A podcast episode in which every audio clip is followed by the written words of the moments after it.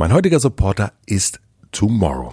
Ich nutze, und ich weiß nicht, wie es euch geht, das Ende des Jahres immer dafür, ein bisschen zurückzublicken und darüber nachzudenken, was ich in Zukunft vielleicht anders, besser, auch nachhaltiger machen möchte. Ein Thema zum Beispiel ist nachhaltiges Banking. Tomorrow ist ein junges Unternehmen aus Hamburg und bietet euch digitales und nachhaltiges Banking für das Smartphone. Ihr könnt innerhalb von nur 10 Minuten ein kostenloses Girokonto öffnen und das ganz bequem per Videochat von zu Hause aus. Die App hat viele smarte Features wie zum Beispiel eine digitale Spardose oder ein automatisches Haushaltsbuch oder natürlich auch die Apple und Google Pay Funktion. Mit dem Kontowechselservice, den ich sehr, sehr wichtig finde, den Tomorrow seit kurzem anbietet, ist der Wechsel wirklich im Handumdrehen erledigt. Was ich besonders cool finde, dass bei jeder Zahlung mit der Tomorrow Visa Karte ein Stück Regenwald geschützt wird. Außerdem garantiert Tomorrow, dass die Gelder ausschließlich zur Finanzierung von positivem Wandel genutzt werden und das unter vollständiger Transparenz. So bietet euch Tomorrow mobiles Banking für ein besseres Morgen. Für alle Userinnen und User, die den Code Matze in der App eingeben, das finde ich sehr, sehr cool, schützt Tomorrow 500 Bäume im brasilianischen Regenwald unter eurem Namen. Die App könnt ihr ganz easy unter tomorrow.one herunterladen. Vielen herzlichen Dank an Tomorrow. Das ist ja eine neue Evolutionsstufe, die wir da jetzt erreicht haben, ne? Ich habe wirklich äh, gedacht, jetzt ist das äh, alte Leben ist jetzt vorbei. Ich hatte richtig Abschiedsschmerz. War dann nämlich 2020 war nämlich in der Mitte mal kurz okay auch, ne? Nämlich da, wo so viel Schmerz und schreckliche, schreckliches Unverständnis ist und Machtmissbrauch und ähm, und auch dieser Ball so in der falschen Ecke liegt, ähm, wer sich um dieses Problem kümmern muss, da ist ja auch immer unfassbares Potenzial für Veränderung. Willkommen im Hotel Matze, dem Interview-Podcast von Mitvergnügen. Mein Name ist Matze hier schon. Normalerweise interviewe ich hier UnternehmerInnen, KünstlerInnen, schlaue Typen und versuche herauszufinden, wie die so ticken. Mit diesen Folgen hier, mit dieser Folge hier ist ein bisschen anders. Die nennt sich gut drauf. Seit ein paar Jahren spreche ich hier einmal im Monat meistens mit Philipp Siefer von Einhorn darüber, was ihn so bewegt, was mich so bewegt. Ich wünsche euch viel Vergnügen mit dieser Folge gut drauf.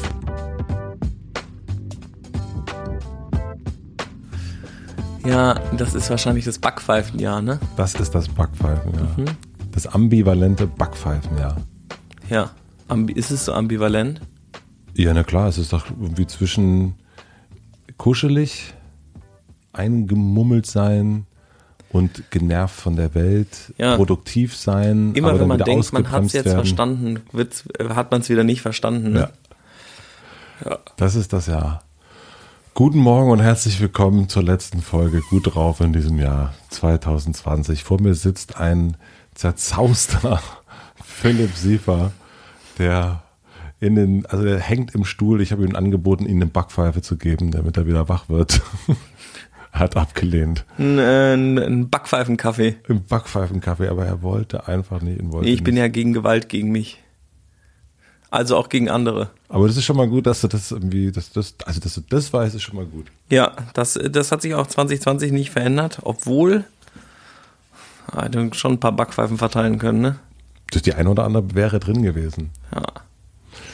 Was glaubst du, wie wir 2020 in 20 Jahren äh, bedacht werden? Ich habe ja dieses Jahr noch Geburtstag, leider. Und ich, ich weiß, dass es dir sehr, sehr wichtig ist, wissen wir jetzt ja Ich habe ja überlegt, ich mache nichts und dann nächstes Jahr werde ich feiere ich meinen ersten Geburtstag. Ich habe es überlegt, es wäre doch schön. So, ich versuche ja die Sachen positiv zu sehen. Ne? Es wird jeden Tag schwerer in 2020, muss ich sagen. Ne? Ich weiß nicht, ob ich es noch also ich habe jetzt viele Tricks mir ausgedacht, aber so langsam, ich bin am Ende der der Trickkiste angelangt. Aber vielleicht fällt mir noch was ein. Auf jeden Fall nächstes Jahr äh, feiern wir alle wieder unseren ersten Geburtstag. Alle, die es geschafft haben. Dann sind wir alle eins. Das ist schön oder? Das ist total schön. Wie alt bist du eins? Und dann wissen alle so, ja, wir stehen noch vor großen Herausforderungen, aber wir sind alle auf einem Stand. Das verbindet uns alle, unser Alter. Mhm. Vielleicht wäre das gut. Mal, würdest du sagen, wir sollten alle nochmal von vorne anfangen? Ja. Ja.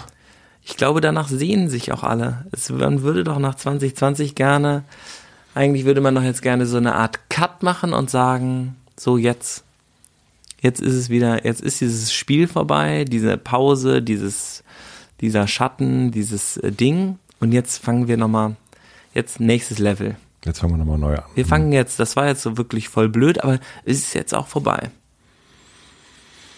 Ja, meine Freundin Pia sagte, sie glaubt, dass es bei einigen Menschen, und sie hat mich und sie auch mit eingeschlossen, sich selbst auch mit eingeschlossen, ähm, dass man sich auch ein bisschen an Momente des Jahres sehr, sehr zurücksehen wird. Nämlich gerade dieses kuschelige, eingemummelte, irgendwie diesen, dieses so ähm, weg sein von der Welt und für sich sein, bei den Liebsten sein und sehr konzentriert sein. Was ist natürlich auch eine sehr privilegierte Sicht ist, logischerweise, aber es wird ein paar Leute geben, die sagen, ach, das war auch, das war auch schön. Es gab für mich, es gab so ein paar Begegnungen, wo ich auch der eine oder andere, das war dann im April, erinnere ich mich noch mit einem Gespräch mit Martin Suter, der auch sagte, ja, ach, das ist ja irgendwie auch gar nicht so schlecht. Äh, jetzt bin ich hier und das ist so alles so ruhig, das ist auch schön, das tut mir gut.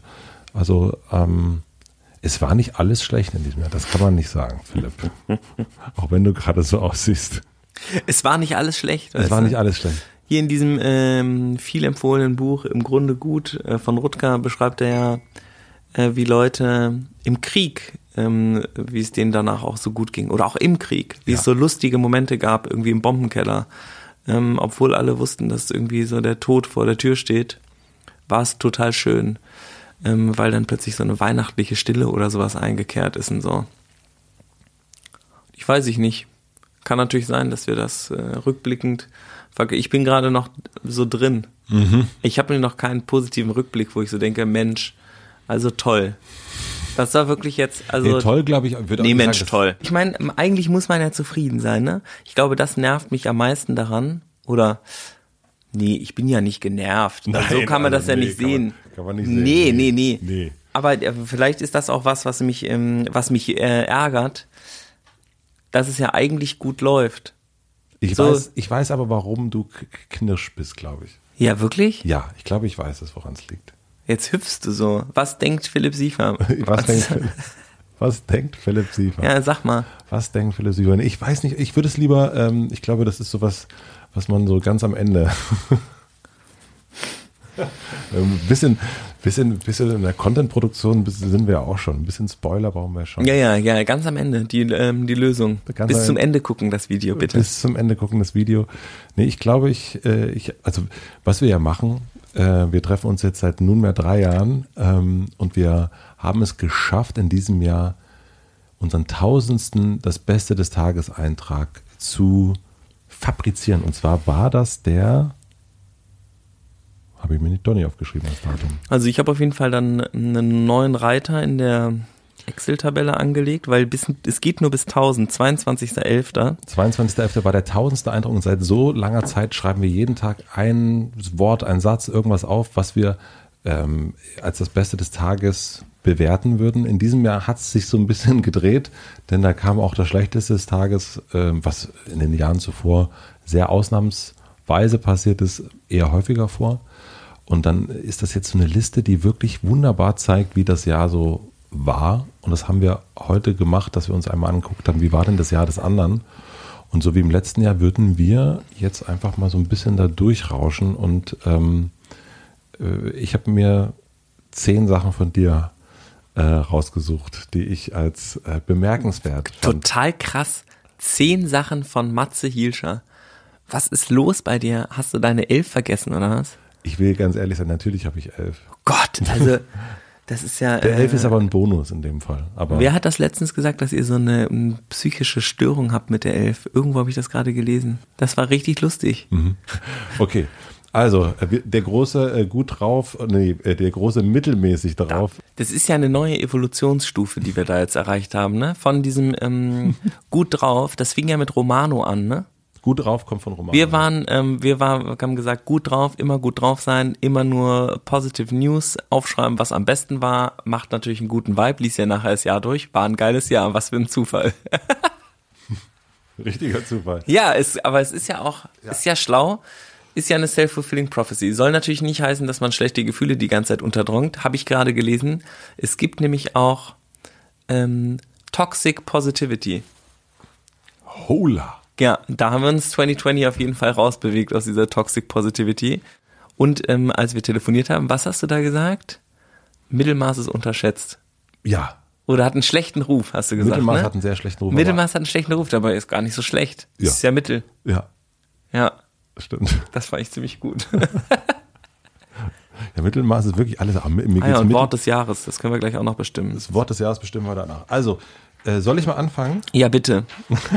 Bin schon ganz gespannt. Ja, also das erste, der erste Eintrag, den ich mir bei dir, also der so ganz schön, also der das, die Evolutionsstufe direkt, die Veränderung der Evolutionsstufe, ne, wie, wie sagt man das? Ja, Ja, ne, deutlich macht, ist ein Eintrag vom dritten ersten. Der dritte erste, ich lese vor, Thilo Jung, hart aber fair, äh, jung und naiv, unfassbar anstrengend, aber sehr viel gelernt, leider nicht in Topform. Nicht mein eloquentester Tag, ich bin genervt von meiner Performance. da wusste ich ja noch nicht, was daraus wird. Ja, Das war noch, das war wahrscheinlich noch euphemistisch, ne? Das war, also ich kann das sozusagen von meiner Sicht äh, sa sagen, ähm, wir haben an dem Tag telefoniert. Du hast gesagt, dass äh, Thilo Jung vorbeikommen wird und dich interviewen wird. Ich glaube, ich weiß nicht, ob ich es gesagt habe oder nicht. Warum, habe ich vielleicht schon gefragt, keine Ahnung. Ähm, und du warst ein bisschen nervös. Und es ging natürlich um das große 2020-Projekt Olympia. Und wir erinnern uns alle. Und dann gab es dieses Interview. Und ich habe dann das Interview ein paar Tage später, einen Tag später oder so, zwei Tage später, habe ich es dann gesehen. siebten kam das, glaube ich, raus, ne? Und ähm, dann habe ich dich auch ganz schnell angerufen. Willst du den Tag mal für dich aus, aus der Entfernung von fast einem Jahr ähm, Ja, also das sind ja, eigentlich waren das zwei Tage, nämlich das eine war das Interview selber und dann die Wirkung des Interviews, die ich vorher nicht auf dem Schirm hatte, weil das nicht, weil mir das nicht klar war, was da passieren würde. Ähm, und die, ähm, die Aufnahmesituation selber war super unangenehm, ähm, weil ich einfach so ein bisschen erkältet war. Ähm, witzig, ne? Da war man noch so erkältet und hat dann trotzdem ein Interview gemacht, würde man heute überhaupt nicht mehr machen. Das wäre ein absolutes No-Go. Stell dir vor, das wäre mir gar nicht passiert mit Corona. Und ähm, ja, das war, ähm, ich habe mir das viel, ähm, ich dachte, da gibt's irgendwie so ein gutes Gespräch oder so. Und das war aber nicht so, sondern es war ähm, eher so eine inquisitorische Befragung. Das war super unangenehm für mich und auch ungewohnt. Und ich hatte mir fest vorgenommen, super freundlich zu sein, egal wie schlimm die Fragen werden und alles zu beantworten und einfach nett zu sein. Und das habe ich dann auch gemacht. Ähm, aber es ging immer weiter und so. Und dann am ganz am Ende, das hatte ich aber da in dem Eintrag noch gar nicht auf dem Schirm, kam ja dann dieses, äh, diese Nazi-Aussage, dürfen auch Nazis kommen. Dann habe ich ja so gesagt, ja, wenn sie gegen Rassismus sind, warum nicht? Ähm, und das hieß natürlich, nein, dürfen sie nicht, aber ich wollte natürlich nicht nein sagen, weil ich ja super inklusiv sein wollte und aber natürlich nicht Nazis, sondern ich meinte natürlich Leute, die Nazi genannt werden, aber eigentlich keine Neonazis sind, sondern eher Leute, die sehr, sehr recht sind, bla bla bla. Ähm, ich hätte mich natürlich viel klarer davon abgrenzen müssen und äh, wusste das da aber noch nicht. Und dann ist ja am 7. Twitter über mir zusammengebrochen und es war total horrormäßig und ich habe mich auch danach gefragt, warum mache ich das? Also warum habe ich das eigentlich gemacht? Hätte ich ja gar nicht machen müssen. Und danach hätte ich noch sehr viel mehr Interviews geben können. Wollen ja alle wissen äh, wollten, wieso ich das gesagt habe. Das war Wahnsinn. Äh, Es war dann äh, sozusagen dieses, ähm, diese Schlachtbank-Situation, wo dann alle einen auch nochmal gerne schlachten würden. Ähm, und es war echt krass, wer dann, wer dann alles Interviewanfragen gestellt hat. Und ich glaube, da waren äh, Charlotte und ich, die gesagt haben, jetzt hör auf, Interviews zu geben. Ja. Ja. Charlotte hat gesagt, was, wieso machst du das? Du hast doch alles gesagt. Was gibst du? Wir haben alle Tickets verkauft, wir haben das Stadion gemietet. Äh, jetzt arbeiten wir an den Inhalten. Wieso müssen wir jetzt? Und ich wollte ja so eine Art Versöhnung mit den Gegnerinnen haben, weil ich gedacht habe, wenn wir das da mal cool erklären, alle Fragen beantworten, die Leute sehen, die haben nichts verheimlicht, die haben auch nichts zu verbergen. Das sieht man auch, wenn man das ganze Interview guckt. Leider ist ja der Teil äh, mit den zehn Sekunden mit dem ähm, Nazis gegen Rassismus ist das Einzige, was davon berühmt geworden ist, der Rest halt nicht. Ähm, aber das war, äh, war bekloppt. Machen wir next, würde ich sagen. Machen wir einen Haken dran an den dritten. dritten Ja, ersten. ich fände es auch. Ähm, das kann man jetzt langsam mal abhaken. Also, dass du das hier markierst, das weiß ich nicht. Aber Bei mir steht es drin. Ton gegeben. Fünfter erster Nazi-Schock. genau. Sechster erster Verlierer des Tages im Spiegel. Ganz oben angekommen. Das war bei dir, ja. Mann, Mann, Mann. Matze, dritter Erster. Auch den dritten ersten. Komisches Gefühl, so allein zu sein. Muss erstmal damit klarkommen. Ja. Wie lustig, ne? Das war nämlich vor Corona. Du bist äh, weggefahren, um an deinem Buch zu arbeiten. Und hast dich dafür so richtig weggeschlossen. Ja. Ich habe ich hab das schon mal geübt, sozusagen. Könnte man sagen. Lockdown, äh, Lockdown Book. Lockdown. Ja, das war in Brandenburg im, in einem kleinen Häuschen direkt am Waldrand. Und es war ganz merkwürdig, dass ich, ich hatte zum ersten Mal wieder so Angst. Hab so ähm, neben, dem, neben dem Bett so eine die Taschenlampe mitgenommen, eine ganz große, schwere Taschenlampe, weil ich irgendwie, irgendwie so, so allein in so einem Haus plötzlich so Angst hatte. Hast du gedacht, es kommt jemand, dann haust du dem äh, einfach einen Ja. über mit der Taschenlampe oder was? Ja, ja, natürlich. Geil, was man macht, ne? was man so denkt in so einem Kopf, was, was dann so und natürlich so völlig absurd, das ausgerechnet und dann irgendwann kommt ja das, das Verständnis, der Kopf, der sagt, ja, also wie hoch ist die Wahrscheinlichkeit, dass in diesem abgelegenen Dorf irgendwo in Brandenburg jemand hier in dieses Haus einbrechen würde und gerade dich holen will. Wie absurd, wie bescheuert bist du eigentlich? Aber trotzdem gibt es dieses Gefühl ähm, und das war wirklich merkwürdig am Anfang und dann fand ich es total super. War, es war krass produktiv, weil natürlich keine Ablenkung war. Die einzige Ablenkung war ein Telefonat mit dir und mit Stefanie. Und äh, dazwischen habe ich die ganze Zeit ähm, geschrieben, geschrieben, geschrieben. Und meine Lektorin Anja war irgendwie, Meide, wie, wie, wie schreibst du denn? Das ist ja völlig ist ja geisteskrank. Und ich habe da einfach, bin früh um sechs aufgestanden und habe äh, hab am Anfang auch vor allen Dingen dachte ich, ich schreibe schneller, damit ich da schnell wieder wegkomme. Oh, geil. Ja. Voll gut. Eigentlich gut. Also Ja. eigentlich gut, obwohl ich den Ort auch mit, also unfassbar schön finde und dann auch am Ende natürlich auch wahnsinnig wehmütig war, da wegzugehen. Läufst auch so hässliche Joggingstrecken jetzt und so, damit du schneller unterwegs bist? Nee, ich habe das aber mal von irgendeinem Autoren gelesen, dass der immer in, ähm, in hässliche Hotels geht. Weil er irgendwie einfach schnell wieder weg, also er geht nicht zu Orten, die total schön und inspirierend sind, sondern der hat eine Geschichte fertig, der geht in ein Scheißhotel und schreibt den Kack runter, Wirklich? damit er wieder weg kann. Ja.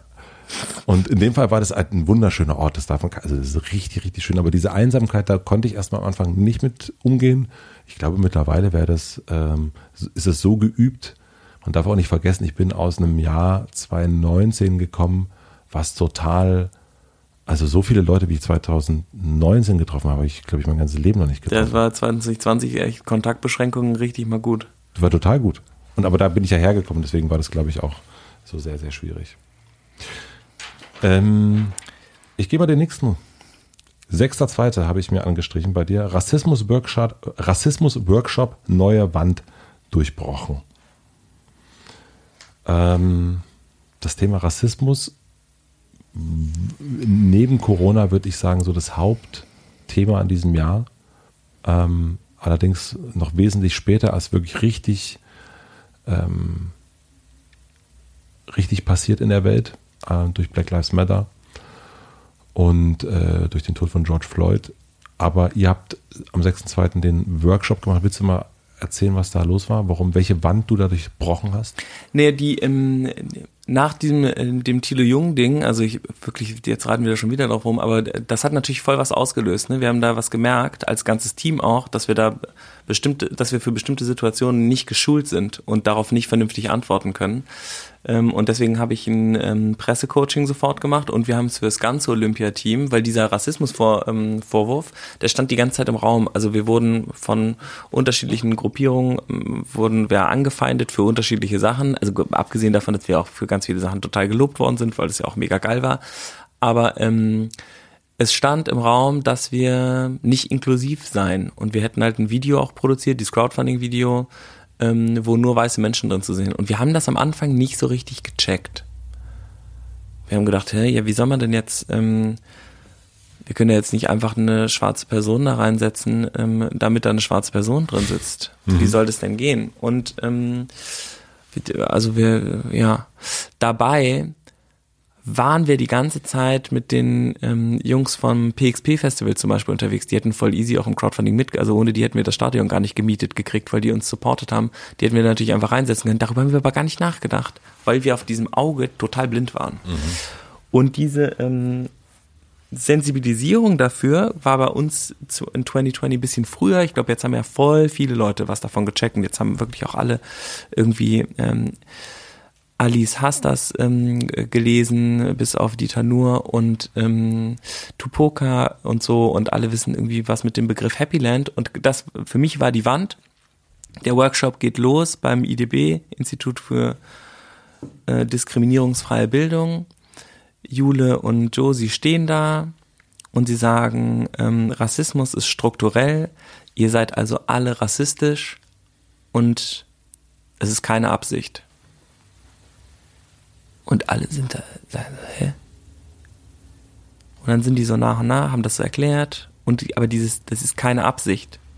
Das war, glaube ich, dieses, voll viele Leute nehmen das ja als Vorwurf. Wenn ihnen jemand sagt, so, du bist rassistisch, sagen die ja, nee, ich bin nicht, du fängst an, sofort an, dich zu verteidigen, zu sagen, Super. nee, ja. ich mhm. habe ja auch einen Freund, äh, der Franzose ist und dann so, ja, das ist jetzt was anderes, mhm. bla bla bla.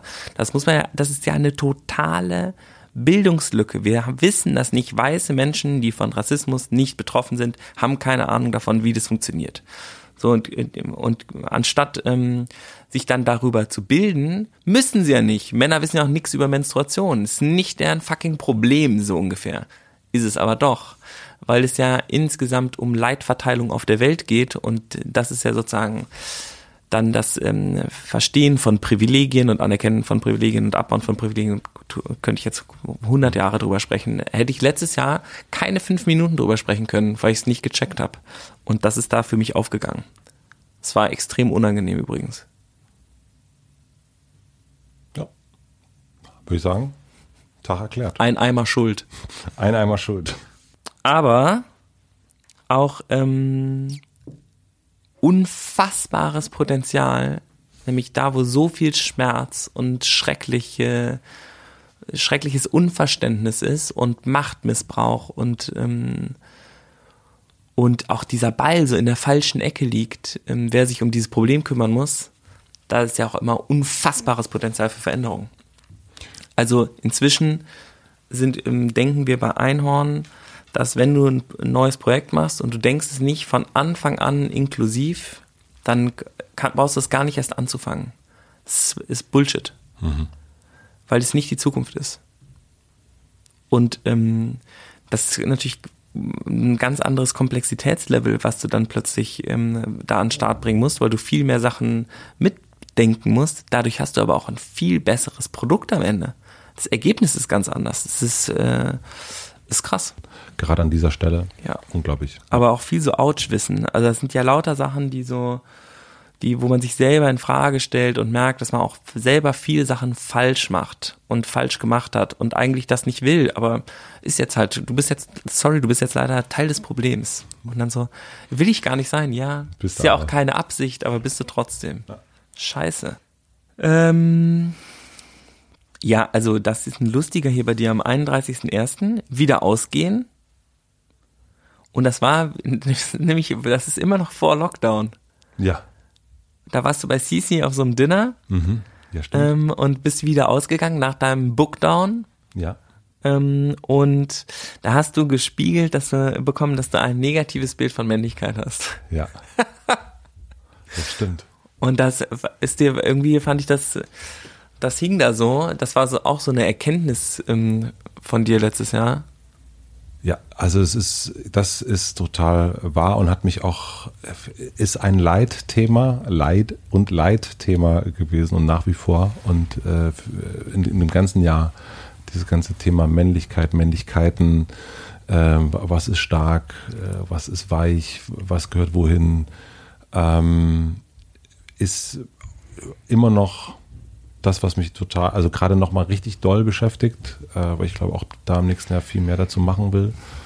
Ähm, und das war so die erste, ähm, ja, also die erste große Erkenntnis zu dem Thema. Habe ich völlig vergessen, aber das war genau dieser Abend. Das war eine Galeristin, die neben mir saß und die mir das so spiegelte und dann sagte, du hast ja ein völlig negatives Bild von Männlichkeit und das stimmt und das ist natürlich auch sehr ungesund weil ich ein Mann bin. Soweit ich das beurteilen kann.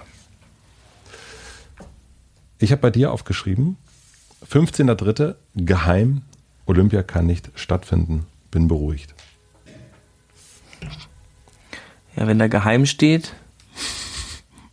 Sagen wir mal, geheim, Olympia kann nicht stattfinden. Ach so, ja, das durfte da natürlich keiner wissen. Ja. Ähm, aber wir wussten so ungefähr.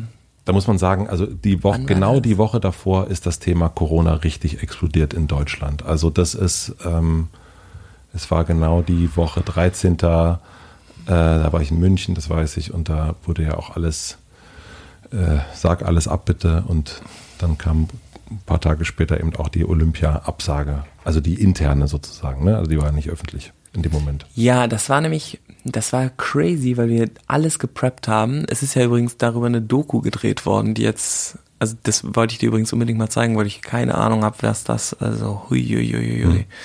Äh, also da müssen wir, glaube ich, nochmal zusammen in den Schnitt gehen. Ähm, aber da waren wir sozusagen mitten im Doing, hatten diese ganzen ähm, Superprofessorinnen, die mit uns das geplant haben. Und dann kam das äh, Corona, das weiß ich noch, da hat der Otto Scharmer in dem Workshop gesagt, als wir es vorbereitet haben, er sagt, was ist denn mit Corona? Und wir waren alle so, das ist in China, oder? Und er war so, hm, vielleicht wäre Plan B gar nicht so schlecht. Und wir waren so, ja, machen wir halt irgendwas, keine Ahnung. Und dann haben wir immer weiter geplant, immer weiter gearbeitet und dann kam das immer näher ran und wir haben so gemerkt, wir können ganz viele Sachen nicht mehr reservieren und nicht mehr planen und nicht mehr buchen und woanders ging's schon nicht mehr und so. Aber wir durften es nicht kommunizieren wegen der Versicherung. Ja. Und das war wie gegen so eine Wand zu planen die ganze Zeit. Und deswegen war ich auch dann erleichtert, weil wir dann irgendwie als Team gesagt haben, wir machen hier mal kurz Pause. Es ist so, wie es jetzt gerade geplant ist, geht's wahrscheinlich nicht. Oder also geht's nicht. Ähm, die anderen hatten rausgezogen. Es waren auch wir haben nicht gesagt, es geht nicht, sondern es war, glaube ich, das Stadion oder so, die gesagt haben, so wird nicht, es wird keine Events geben. Ja, genau. Es wird, es wird dieses Jahr keine Events mehr geben. Dann wussten wir das halt. Und das war dann so eine Erleichterung, dass wir nicht mehr weiter gegen diese, weißt du, du hältst ja die ganze Zeit so eine Spannung, um das alles irgendwie möglich zu machen. Du weißt aber die ganze Zeit, vielleicht klappt es doch nicht. Uns ist das ja dieses Jahr siebenmal passiert, ne?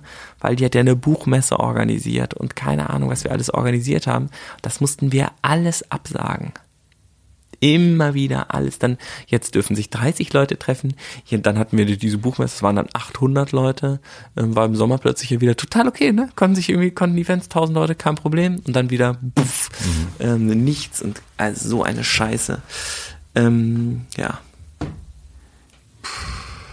Aber jede Absage ist eine Entspannung. jede Absage ist eine Entspannung und am Ende war es dann auch gar nicht so schlecht. In dem Fall. Ja, du glaubst das ja, ne? Ja. Ich glaube ja, dass, ähm, also natürlich was mit Corona jetzt nicht vermeidbar war, aber ich glaube, wir haben ein richtiges Problem, dass 2020 zwar dieses Brennglas Corona nochmal krass diese Probleme halt gezeigt hat, die wir alle haben als Gesellschaft, aber die Lösung ist ja nicht mehr im Ansatz näher gekommen. Es ist katastrophal, wie die Hilfen eingesetzt werden und so und was da passiert und wie wieder Ungerechtigkeit noch verstärkt wird und so. Und ey, Friedrich Merz wird Kanzlerkandidat wahrscheinlich von der CDU. Ähm, und dann ähm, hast du die, also so eine Scheiße. Das kann man sich ja gar nicht ausdenken. Hoffen wir auf Annalena Baerbock. Ja, genau. Das wird dann, dann haben wir kein Problem mehr. Die kann dann mit dem März sich immer ähm, äh, da, darüber auseinandersetzen in der schwarz-grünen Koalition. Ne? Das wird absolut spitzenmäßig. Auf die Gespräche freue ich mich schon sehr. Ja. Also eine von beiden kann auf jeden Fall gewaltfreie Kommunikation. Also dann hattest du ähm, Bettina-Workshops und ähm, das ist irgendwie ganz witzig, weil du hattest dann super Personalgespräche. Ja. Und eigentlich ist das voll absurd, weil eigentlich ähm, für normale Chefs sind Personalgespräche, glaube ich, meistens scheiße. Ja. Das stimmt. Und da, das war auch noch so vor Corona. Das war noch vor Corona. Wann war das? Weißt du das? Ähm, 6.2. Sechster Zeit. Das war auf jeden Fall, ja, das war dann wieder zurück ähm, im Jahr sein. Und ich weiß auch, woran es, ich weiß natürlich auch sofort jetzt, wenn du das Datum sagst, was es ist. Wir haben angefangen bei Mit Vergnügen eine ähm, Gehaltstabelle zu etablieren. Das heißt, ähm, das ist nicht, also eine Tabelle, wo du einsortiert bist und wo du weißt, da bin ich und da sind die anderen und äh, mein, du weißt, die, eine Person, die eine gleiche Erfahrung hat, äh, kriegt das gleiche Geld und so weiter und so fort. Und äh, wir haben das gemacht aus dem Grund, weil Personalgespräche oft am Ende des Jahres fürchterlich sind, weil Menschen bevorzugt werden, die besser verhandeln können unter Umständen. Und wir gemerkt haben, in unserem Lohngefüge gab es keine, es war, war nicht gleich. Äh, und das mhm. heißt gar nicht, dass Männer mehr verdient haben, aber Frauen. Einfach am Ende zeigte sich, okay, es gibt, es gab so ein Beispiel, wo wir gemerkt haben, äh, zwei Beispiele, der Person ist Geld nicht so wichtig und deswegen kriegt sie weniger.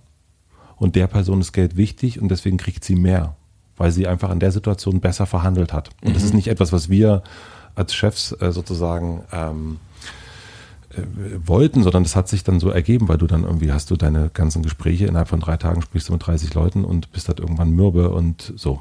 Und dann haben wir diese Liste angefangen und wirklich auch hart erarbeitet, auch teilweise mit dem Team zusammen und so weiter und so fort. Und ergab sich, dass dann ein paar Leute laut Liste zu viel verdient haben. Und den musste man jetzt natürlich sagen, so, ihr verdient zu viel äh, was macht man da jetzt? Ähm, und wir haben uns dann geeinigt, äh, während die meisten eigentlich eine Gehaltserhöhung bekommen haben, haben wir gesagt, okay, ihr sollt jetzt aber auch nicht weniger kriegen. Das Gehalt muss dann gefreezed werden, bis ihr da seid, sozusagen, wo ihr schon drin seid. Und da hätte es natürlich auch sein können, dass, dass die, die es getroffen hat, oder der eine oder andere sagen würde, nee, dann, also ich will, mir ist ja Geld wichtig und ich will da einfach jetzt mehr verdienen, aber da haben alle, äh, haben alle mitgemacht und das fand ich total angenehm, die Gespräche zu führen. Das war genau der Tag, wo wir da die drei, vier Gespräche, cool. glaube ich, waren das. Ja. Ich habe mir, also wir waren ja dann, jetzt sind wir mitten in Corona drin, 18.04. illegales Treffen mit zwei, zwei großgeschrieben Freunden im Garten, wunderschön. Ich vermisse meine Freunde. Ja, das war schon illegal, ne? Zwei Leute, obwohl mit Abstand. Also nach heutigem äh, Gesichtspunkt wäre es wahrscheinlich sogar okay. Mhm. Ähm, und da wusste man aber ja noch nicht so viel darüber. Da durfte man gar keinen sehen, ne? Im ja. ersten Lockdown. Niemanden. Ja. Auch nicht rausgehen. Nee. Wir haben uns ja auch nicht gesehen. Also das war ganz, äh, wir haben uns dann echt relativ spät. Crazy. Ähm, ja, da haben wir uns im, äh, im Garten getroffen mit großem Abstand und Masken und haben irgendwie zum Fußball zugekickt. Ich finde, das war schon krass, als man echt niemanden sehen konnte die ganze Zeit. Das war ja auch so neu, ne? Jetzt ist man ja fast daran gewöhnt. Wir jetzt treffen uns jetzt, also wir haben jetzt so Online-Games entdeckt und wir waren ja mit Freunden auf, ähm, auf Ibiza und mit denen haben wir da immer Wizard gezockt, mhm. weißt du, dieses Kartenspiel, mhm. so wie Doppelkopf. Und ähm, das kann man auch online spielen. Jetzt treffen wir uns äh, dreimal die Woche abends und spielen irgendwie zu sechst. Es klappt jedes Mal, irgendeiner schreibt in den Chat so, 8 Uhr Wizard. Und dann sind alle um 8 Uhr da und Geil. spielen zusammen Wizard und äh, battlen sich irgendwie ab und man hat dabei irgendwie einen Videocall an. Also sehr wie normal. Ja. Ähm, so also, müssen sich Gamer fühlen. Ja, jetzt ist es ja unnormal und jetzt ist es ja überraschend, wenn man Leute trifft. Ja, das ist ja das, was jetzt irgendwie der, der neue, der neue Shit ist. Mhm. Ja.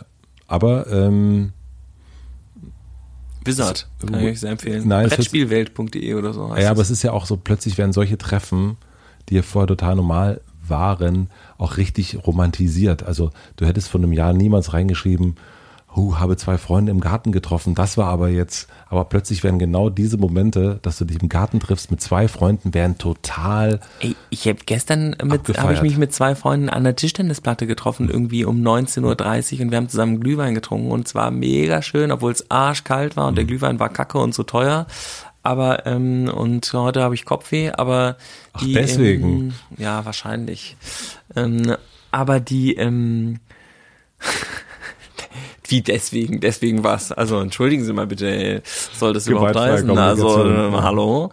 Ähm, aber es war voll schön, sich zu sehen. Ich vermisse das schon richtig krass sozial. Also auch jeden Tag ins Büro zu gehen und Leute zu sehen und so. Wir machen das ja bei Einhorn nicht, ne? Wir sind super strikt. So, die Logistik geht ins Büro, weil die Pakete verschicken muss und der Rest von Einhorn geht nicht ins Büro. Die sind alle im Homeoffice.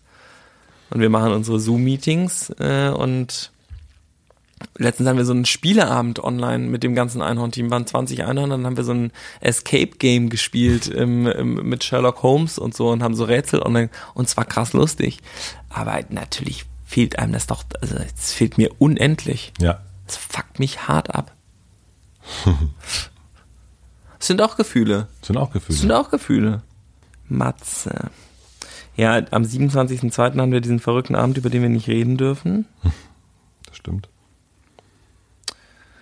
Dann hat Angelo dir übrigens am 28.02. diesen Raum hier gebaut, falls du dich daran nicht erinnerst. Oh, danke für die Erinnerung. Angelo im neuen Podcast-Studio, gute Gags, ewige Freundschaft. Ja, das stimmt.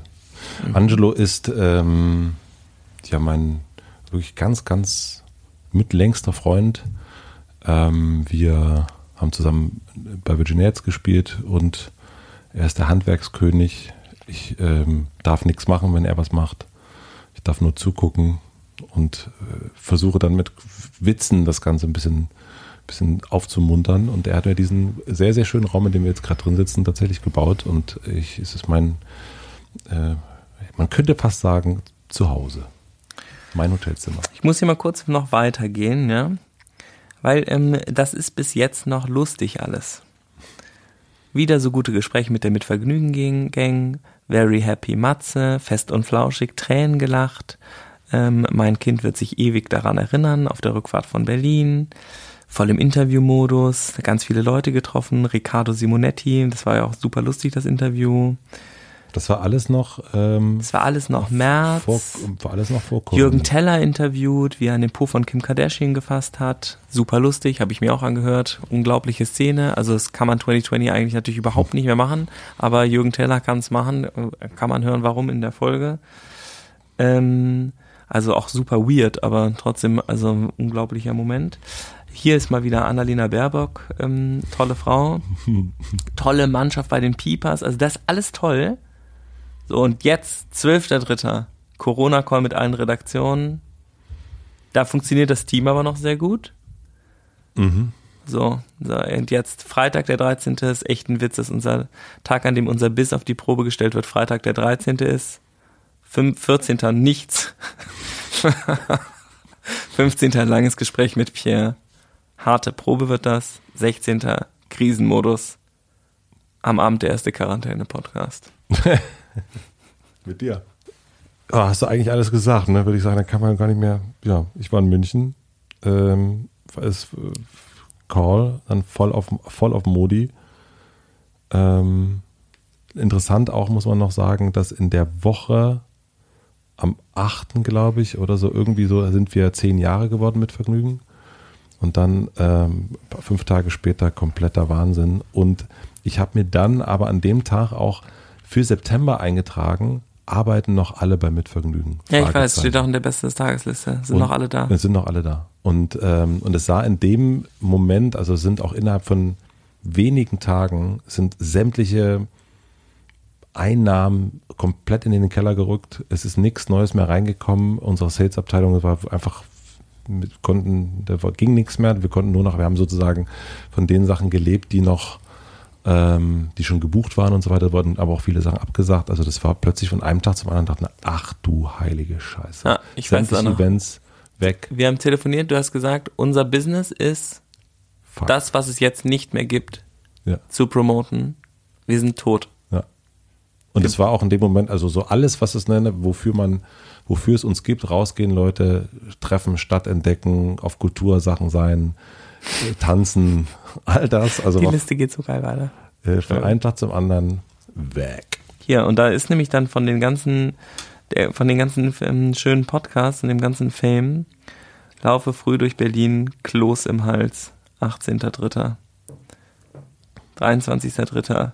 war ein Scheißtag. ah, ja. Das stimmt wirklich. Ähm, ja, also das war wirklich, das war die erste, ja, die erste Woche. Dann sind wir nach Lippstadt. Ich habe wirklich äh, gedacht, jetzt ist das alte Leben ist jetzt vorbei. Ich hatte richtig Abschiedsschmerz. Also ist ja auch, ich hatte auch wirklich recht, das alte Leben ist vorbei. Es ist ein, ähm, und ich glaube, in, diesen, in dieser Woche ich habe wirklich, also durch Kloß im Hals in Berlin ist ja wirklich noch untertrieben. Ich habe wirklich geheult. Einfach, ich bin durch Berlin, habe Bosse gehört und habe einfach geflennt. Weil ich dachte, okay, das, äh, ja gut dann, ne? Äh, ciao. Ich habe irgendwie ab, völlig apokalyptische Visionen gehabt. Ähm, ich habe David gesagt, du musst hier weg, die werden alles ausrauben. ich war vollkommen auf, ich war wirklich völlig, Völlig Ja, da war man, man, ich meine, man wusste ja auch überhaupt nicht, was jetzt passiert. Voll im Wird es jetzt Schutzmodus. Plünderungen geben? Ja. Da wurde plötzlich Klopapier gehamstert und so ein Scheiß. Das war so leere Supermarktregale. Zur gleichen Zeit plötzlich keine Einnahmen mehr im Business. Ich weiß noch, dass wir äh, so ähm, so ein Krisenteam auch gebildet haben bei Einhorn und geguckt haben, was da jetzt irgendwie passiert. Und es sah alles relativ stabil aus. Und dann hat plötzlich unsere Werkstatt für Menschen mit Behinderung gesagt, übrigens, wir machen jetzt zu, wir sind nämlich Risikopatienten. Und dann waren wir so, uh, ähm, das heißt, wer verpackt denn jetzt unsere Produkte? Niemand. Und dann haben wir so Schichten im Einraum-Büro, dann war, ging das plötzlich los. Aber völlig crazy. Völlig crazy. Dann wurde super viel bestellt, bei uns wurde ja dann viel zu viel bestellt. Ähm, und wir konnten, hätten es fast nicht liefern können. Da mussten halt alle ins Team in so Schicht arbeiten. Da war ja auch noch nicht, da war ja das Maskentragen-Thema war ja noch nicht klar, ob das hilft oder nicht. Und es wurde ja am Anfang gesagt, hilft nichts. Ich vermute, damit die Leute nicht dem medizinischen Personal die Masken wegkaufen, weil nämlich ja alle zu wenig Masken hatten. Und dann war es so ein, äh, so ein Hinher, äh, Maske, ja, nein, man weiß es nicht. Völlig crazy. Völlig crazy. Ich ähm, rutsch mal direkt weiter. Also wir sind wahrscheinlich jetzt so zeitmäßig. Äh, äh, du, ich bin noch in deiner Zeit im März. Ich bin bei dir bei Punkt 5, schon am 31.05. Balkonien, Essen, Lesen, Kuscheln. Und ich habe den Tag rausgenommen, weil das eigentlich so diese Art von Einträgen, da gab es richtig viele von in dem Jahr. Von mir, bei mir? Ja, richtig viele, die in diese Richtung lesen, ähm, rumliegen, äh, irgendwas reparieren, irgendwas bauen. Ähm, also es ist im Vergleich zum Jahr davor, da habe ich mal so ein bisschen reingeguckt, nochmal völlig, äh, völlig konträr. Also, ähm, also diese, dass du dann einfach auch, also du hast ja richtig viel gelesen zum Beispiel. Ja? Also das, das, äh, das, ich musste mich ja immer, habe mich früher mal drüber lustig gemacht, dass du eigentlich nicht wirklich Bücher liest, hast du mir auch mal gesagt. Äh, und in diesem Jahr überhaupt nicht bestätigt, sondern ganz viel Bücher gelesen und ganz viel einfach auch mal so einen Tag verbracht, viel mit Bummelzeit verbracht und ähm, also das, deswegen habe ich diesen Tag mal so als Exemplartag genommen.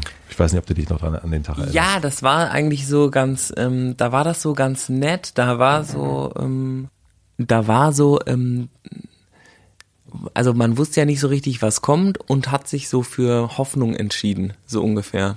Lasst mal das Beste draus machen.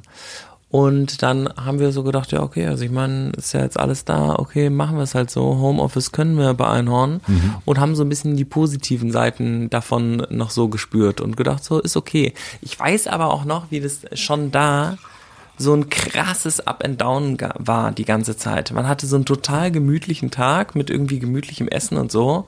Am nächsten Tag zu Tode betrübt, irgendwie alles scheiße und dann am nächsten Tag wieder, ach, einfach äh, schön ein Buch lesen und bla und wieder alles okay. Das war ja so der neue Modus, äh, die, die, die permanente Achterbahn. Crazy.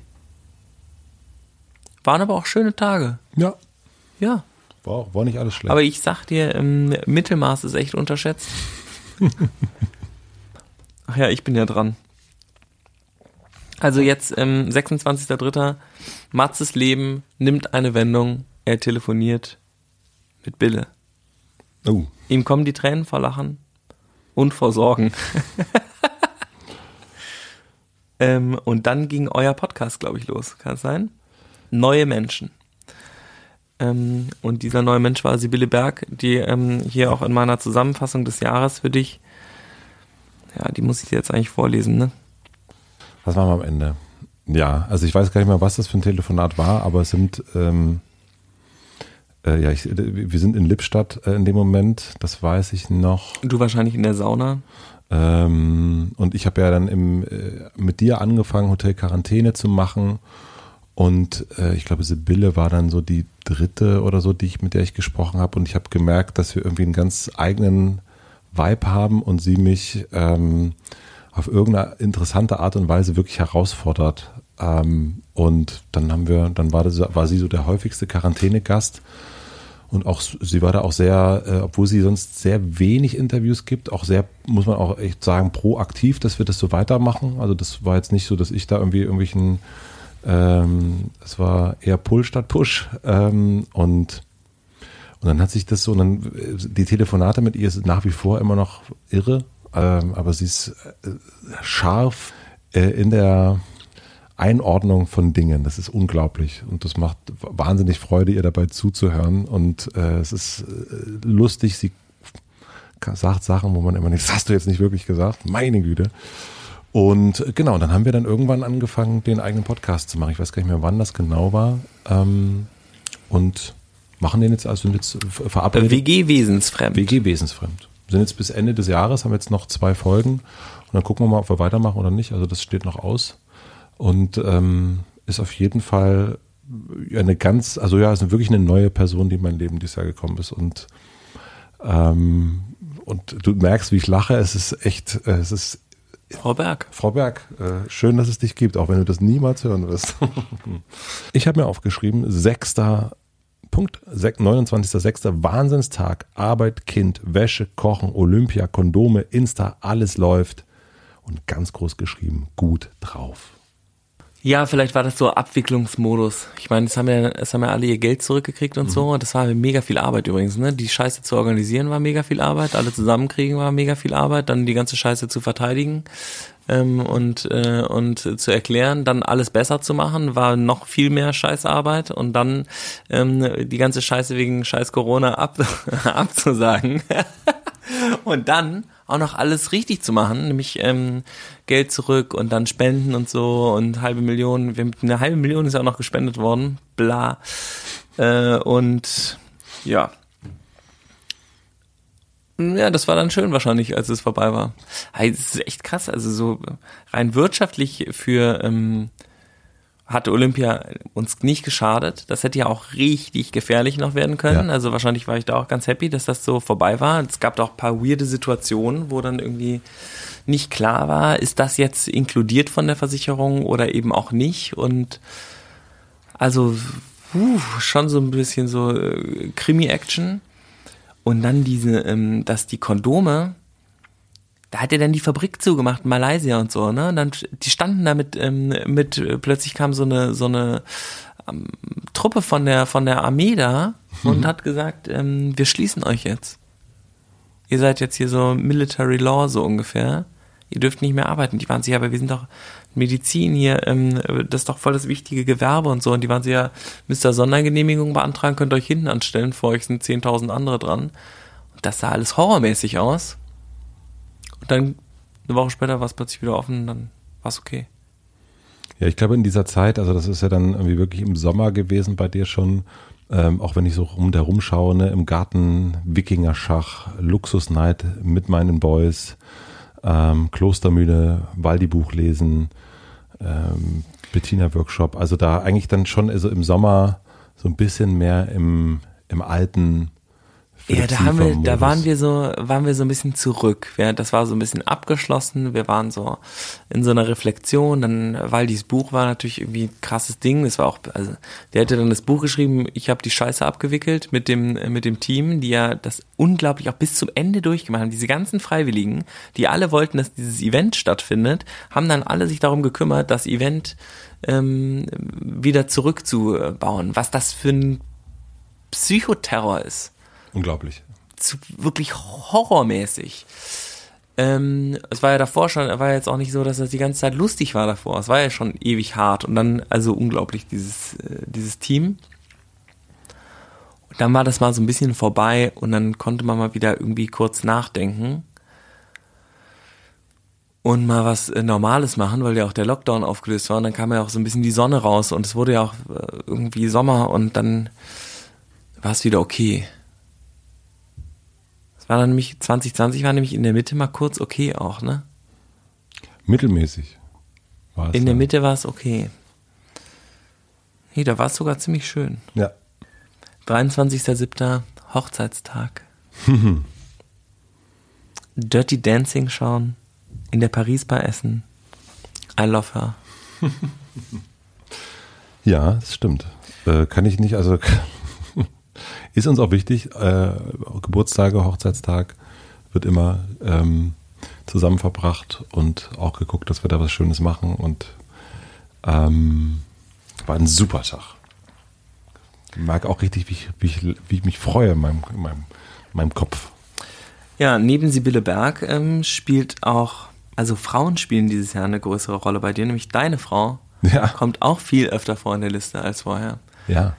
Was auch voll daran liegen kann, dass ihr natürlich viel mehr Zeit miteinander verbracht habt als sonst, weil du nicht die ganze Zeit im Büro warst, sondern weil du super viel zu Hause auch abgehangen hast und deine Frau auch. Ähm, Ja. und von dort gearbeitet hast, dadurch hattet ihr viel mehr Nähe und dadurch war ich viel öfter das Beste des Tages.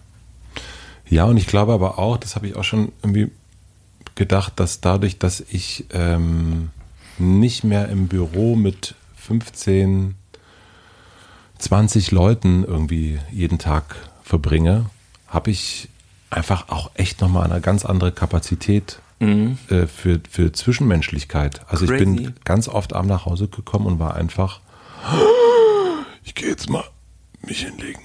Ciao.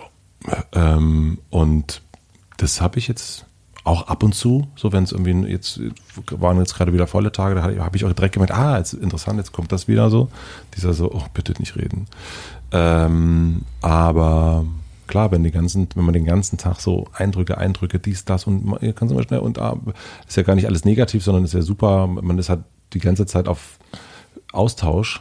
Ähm, und dann ist dann abends dann oft bei mir irgendwie eher, oh, ich kann nicht mehr. Äh, alle Bonuspunkte sind aufgebraucht. Und das war in diesem Jahr auf jeden Fall komplett anders. Also auch mit Sohnemann und so. Ja. Ganz, ganz anders. Ja. Ich, apropos Sohnemann, ich habe 7.7. Bummel redet wie wild. Ja, Das ist, äh, das kann ich bestätigen. ja, das ist krass, ne? Mhm. Von ähm, auf dem Boden liegen und wackeln zu ähm, stehen, gehen und äh, ganze Sätze sagen. Also jetzt macht er so vier Wortsätze und da hat er so einzelne Wörter gesagt. So, weiß ich nicht. Mama, Papa, Auto, Kani. Kanye. Ja, Kanye war ähm, weit vorne mit dabei, stimmt, das äh, hast du mitgekriegt.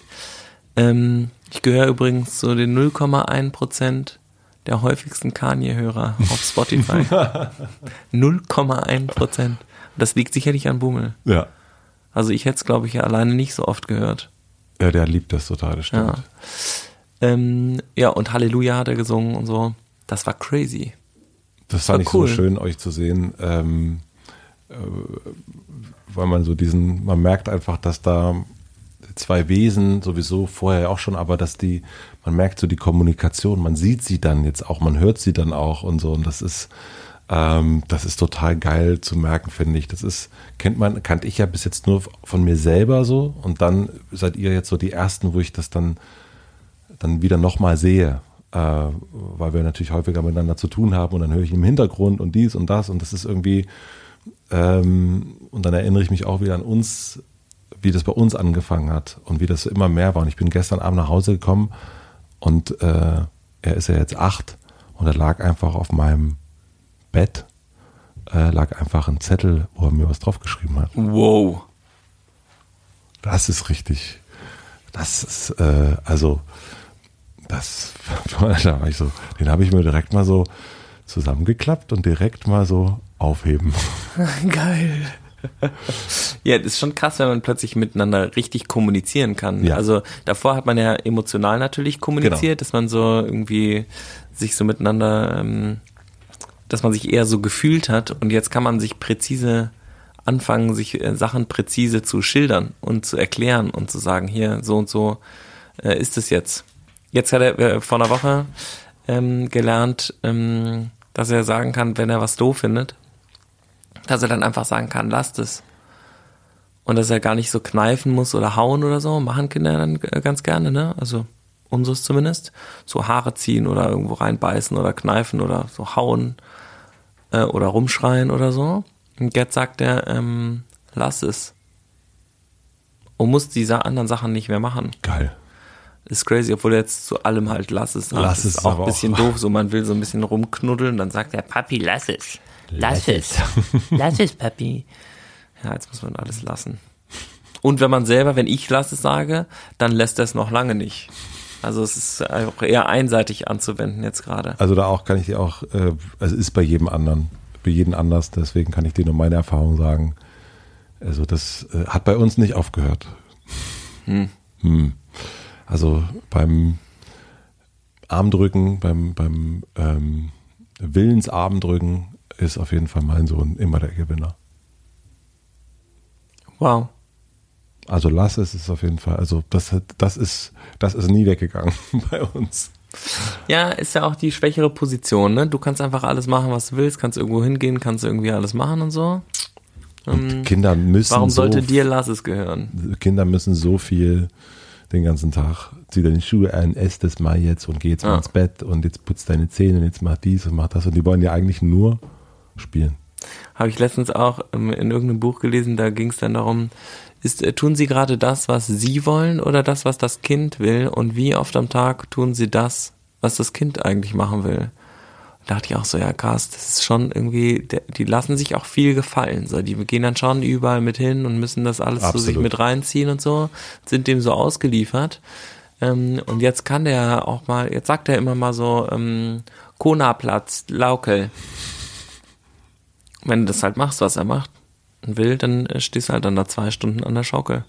Schubsen Dollar hoch. Hm. Ich gestern gemacht. Zwei Stunden. War mega. Da kann ich dir sagen. Ähm, Nach einer Dreiviertelstunde ist er rausgeflogen, konnte nicht mehr festhalten. So. Hui! Puff. Und dann hat er gesagt, weiter laukeln. Er ruft mich jetzt immer an. Wow. Mhm. Ja, das wäre noch ein schwieriges Telefonat, glaube ich. Ja. Er sagt nur, hallo, geht's? Gut. Meiner ruft an und sagt, ja, ich will mal hören. Ja, hm, ja, mhm. ja. Also ich bin dran mit dir. also, also bin, sieben bin ich jetzt gerade gewesen, ne? Ähm, wir waren dann zusammen auf einem Event äh, im Michelberger Hotel. Oh, ja. Das war mega schön. Und da hast du geschrieben, am Feuer mit Habiba Herkunftstalk. Oh ja. Habiba, also dieses Michelberger, ähm, ich glaube, da hatten wir auch schon mal im Podcast drüber geredet. Die Michelberger sind ja sowieso die absolut verrücktesten Menschen, die es gibt. Die ähm, machen ein Hotel auf, äh, obwohl sie das nicht können und machen das beste Hotel, was es gibt. Äh, sie machen, äh, sie wollen einen neuen Drink etablieren, haben es noch nie gemacht und machen das mit dem Kokosnusswasser und das ist, steht in jedem Laden, den man sich vorstellen kann, ein paar Jahre später. Sie sagen, wir machen jetzt ein Musikfestival, dann und wollen alle großen Künstler der Welt haben. Und dann kommen alle großen Künstler der Welt von The National bis Erland Oif heißt äh, Bonava. Bonner, äh, alle, alle kommen einfach vorbei und jetzt haben sie gesagt, so jetzt machen wir mal so ein äh, Corona, so ein, so ein Feuergespräch und auch da haben sie wieder irgendwie Leute eingeladen ähm, und äh, waren alle da. Waren irgendwie alle da, das fand ich verrückt. Und ähm, unter anderem Habiba, ähm, und eine ältere Dame, die ich am Abend kennengelernt habe, mit der ich ganz viel gesprochen habe und, ähm, und die stellte mir, und das, man, dieses Gespräch, ähm, wer bist du, was machst du, wo kommst du her? Ähm, geht ja, gehen ja ganz viele Gespräche, gehen ja so los. Und, und sie fragte mich, beschreib mal, wo du herkommst. Und dann ähm, habe ich, war das dann halt nicht mehr so, Südbrandenburg oder Berlin, sondern ich habe dann von der Dorfstraße erzählt, vom Wald, von den Feldern, von dem Haus meiner Eltern. Und, und plötzlich ging es irgendwie in meinem Kopf, fing auch ganz andere Sachen an. Und, ähm, und sie sagte dann, dass, es, dass man sich immer wieder an diesen Ort zurücksehnt, wo man herkommt. Dass das, das, das ist, was einen das ganze Leben prägt. Und das macht sie in ihrer Arbeit. Sie versucht Leute dahin so zurückzubringen. Und mhm. das fand ich ein, ich total, wir haben uns wahnsinnig gut verstanden und ich habe eh so ein, ähm, ich glaube, es kommt so ein bisschen immer so Oma-Ersatz suchen, ähm, weil ich so ein gutes Verhältnis zu meiner Oma Luisa hatte und ich bin total ähm, immer sehr angezogen von ähm, Damen Ü60 so finde ich, ich, ich hoffe, Habiba ist, ich glaube, sie ist über 60, ja. Aber ähm, dass, ähm, dass da, wenn die so ein bisschen esoterisch sind oder spirituell unterwegs sind, da ist sofort bei mir sofort Heimat und äh, ich fühle mich wahnsinnig wohl. Und äh, Habiba ist auf jeden Fall so eine kleine Oma Luise gewesen für mich an dem Tag. Ja. Richtig schön, haben uns so ein paar noch hin und her geschrieben und so. Äh, es ist cool. Ich fahre die auch irgendwann mal besuchen. Im nice. Wald. Mhm. Das war wirklich schön. Ähm, apropos Familie, 27.8., unterschiedliches Tempo hier, mein achter Punkt. Bestes Gespräch mit meiner Familie ever. Eltern auf einem neuen Level. Sie haben GFK verstanden. Wir reden über Gefühle. 27.8., das ist. Äh, Kurz vor Ibiza. Da also da wart ihr auf. Deutschland-Tour, oder? Ihr wart auf Deutschland-Tour, irgendwas. ja, ähm, ja, stimmt. Nee, da waren die hier, glaube ich. Ja, das war cool. Die haben, ähm, Warum ist das passiert in diesem Jahr? Also deine Eltern sind ja cool an sich, ne? Das ist, äh, aber ich habe auch das Gefühl, ihr seid euch dieses Jahr näher gekommen. Viele Konflikte sind so weg und irgendwie dieses mit Eltern reden können. Ähm, das scheint jetzt wirklich was Neues zu sein auch. also es gab so eine neue ähm, Bereitschaft, glaube ich, für Konflikt und auch eine gewisse ähm, Abgrenzung. Zu sagen, dass wenn bestimmte Sachen nicht verstanden werden. Also ich glaube, ein großer Schritt für mich war, ist sozusagen zu meinen Eltern auch, ähm, ihr kennt euch damit überhaupt nicht aus.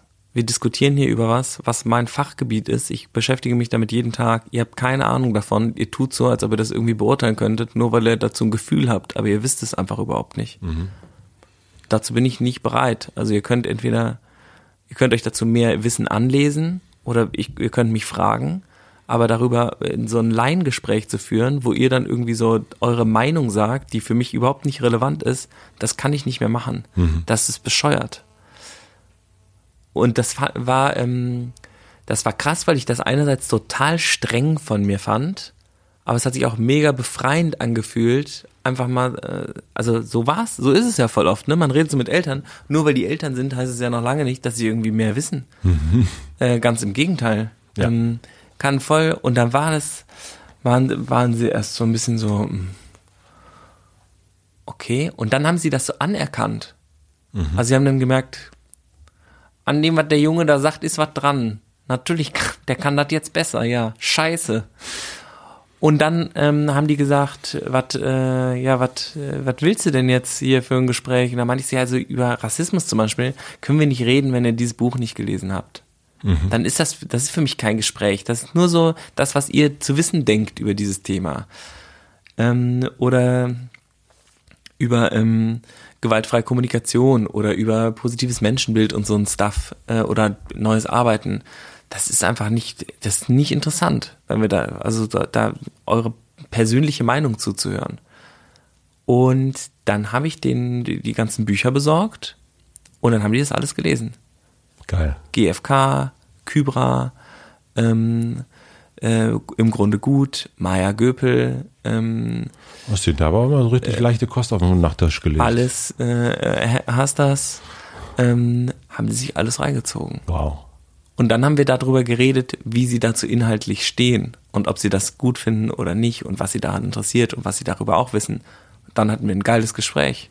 Weil es plötzlich, aber das war, weil früher sind meine Eltern mit mir in die Oper und ins Theater gegangen und haben dann mit mir über Kunst geredet und über die Aufführung und wie ich die fand. Und am Anfang konnte ich das natürlich überhaupt nicht beurteilen, weil ich keine Ahnung hatte. Und dann war das lustig, meine Meinung dazu zu hören, weil ich irgendwie gesagt habe, wieso waren die alle nackt? Das ist ja bescheuert. Ja. Kölner Schauspielhaus sind immer alle nackt.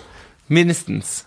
Ähm, aber dann fanden die das äh, so ganz interessant. Aber bei so politischen Themen oder sowas, kannst dich jetzt nicht, wenn du politisch irgendwie wirklich einsteigst, auf so einem Stammtischniveau darüber unterhalten. Das geht einfach nicht. Also für mich geht es zumindest nicht. Das war ist ja Teil meines Berufs geworden. So Fulltime-Aktivist so ungefähr oder zumindest äh, großer Teil der Zeit. Und dann so Deppen-Kommentare dazu. Also die sind ja keine Deppen, aber so Laienmeinungen dazu zu hören, das war mir voll unterkomplex, hat mich krass genervt. Ich glaube, es ist eh so ein bisschen, also, also eine Ab Ablehnung von Meinung, finde ich, habe ich, so merke ich bei mir immer mehr. Ich will eigentlich ich will Fakten gern wissen und ich will immer weniger Meinung hören.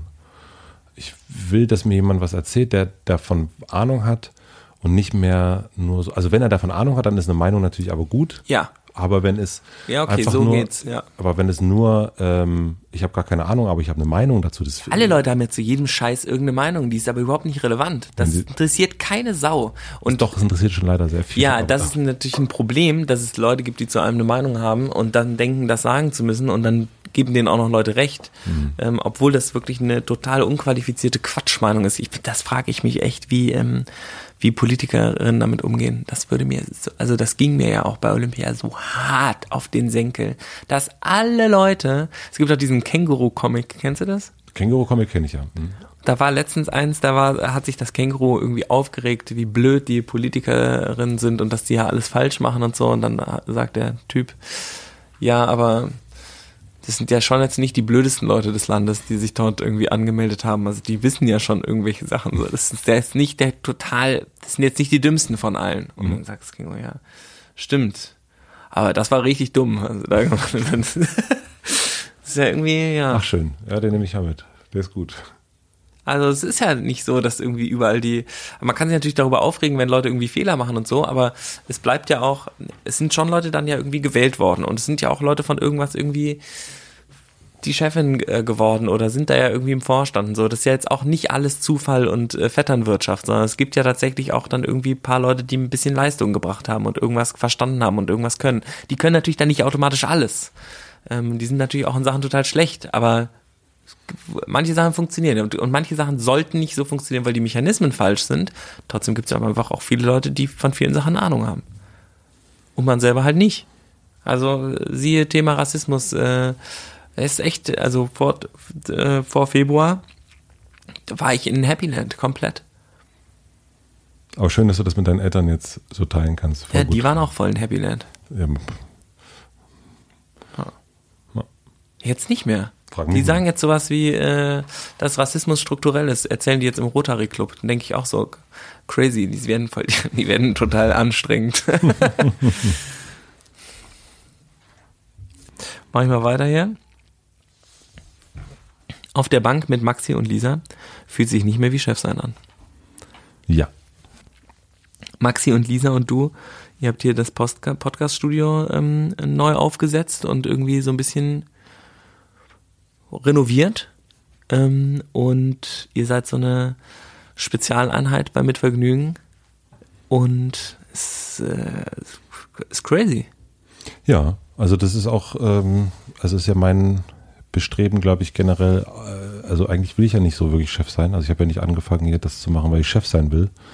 Und äh, in den letzten Jahren hat mich das wirklich du weißt das ja sehr, glaube ich, äh, immer mehr genervt und angestrengt und äh, es ist einfach nicht meine, also, das, das, liegt mir einfach nicht so, ähm, weil es immer etwas hat, was so mit, weil ich Augenhöhe wahnsinnig wichtig finde und das ist durch Chef sein, das ist ganz schwierig. Also selbst ihr, äh, ne, wo ganz viel abgegeben ist, die Firma verschenkt worden ist und so weiter und so fort, ist es es ist, die Augenhöhe ist nicht so, es ist nicht gleich. Es ist immer so, es gibt so einen Abstand immer noch, so und so weiter. Und ich finde das ein ganz, ganz großes Geschenk eigentlich, kann man sagen, dass ich das hier so gut wie nie habe. So, dass ich, wenn, wenn ich mit den beiden bin und äh, wir machen unseren Kram, es gibt irgendwie nicht dieses, man, man kontrolliert sich nicht, man vertraut sich einfach, ähm, man, man entscheidet zusammen die Dinge, ähm, man diskutiert aber auch mal Sachen und das ist nicht nur, weil ich, keine Ahnung, der Chef bin, habe ich recht oder nur weil das ist oder überhaupt nicht, sondern ähm, und das ist eine ganz, ganz große Augenhöhe und ich glaube, wir verlieren sehr, sehr wenig Zeit mit so einem Zeug, also mit so einem bin ich jetzt, weil ich jetzt der bin, der hat jetzt das Sagen oder irgendwie, also das ist sehr kompetenzbasiert. Ja, absolut. Ich finde das viel angenehmer, seitdem man das irgendwie in so viel kleineren Zellen hat, als so eine ganz große Zelle. Wir haben das auch gemerkt, dass in der immer wieder Retrospektive, auch mit Bettina, in diesen einzelnen Städten, wo drei, vier Leute miteinander arbeiten, das funktioniert. Das ist, ähm, da gibt es irgendwie ganz selten mal irgendeinen Konflikt, aber den Konflikt gibt es immer dann, wo so große Teams zusammenkommen. Und jetzt sind wir viel mehr in den kleinen Teams. Also das Sales-Team ist für sich und äh, hat seine eigenen Besprechungen, das Podcast-Team und die Redaktionsteams. Und es gibt viel weniger Konflikt, hm. weil es viel mehr die Bezugspersonen sind man ist denen näher auch.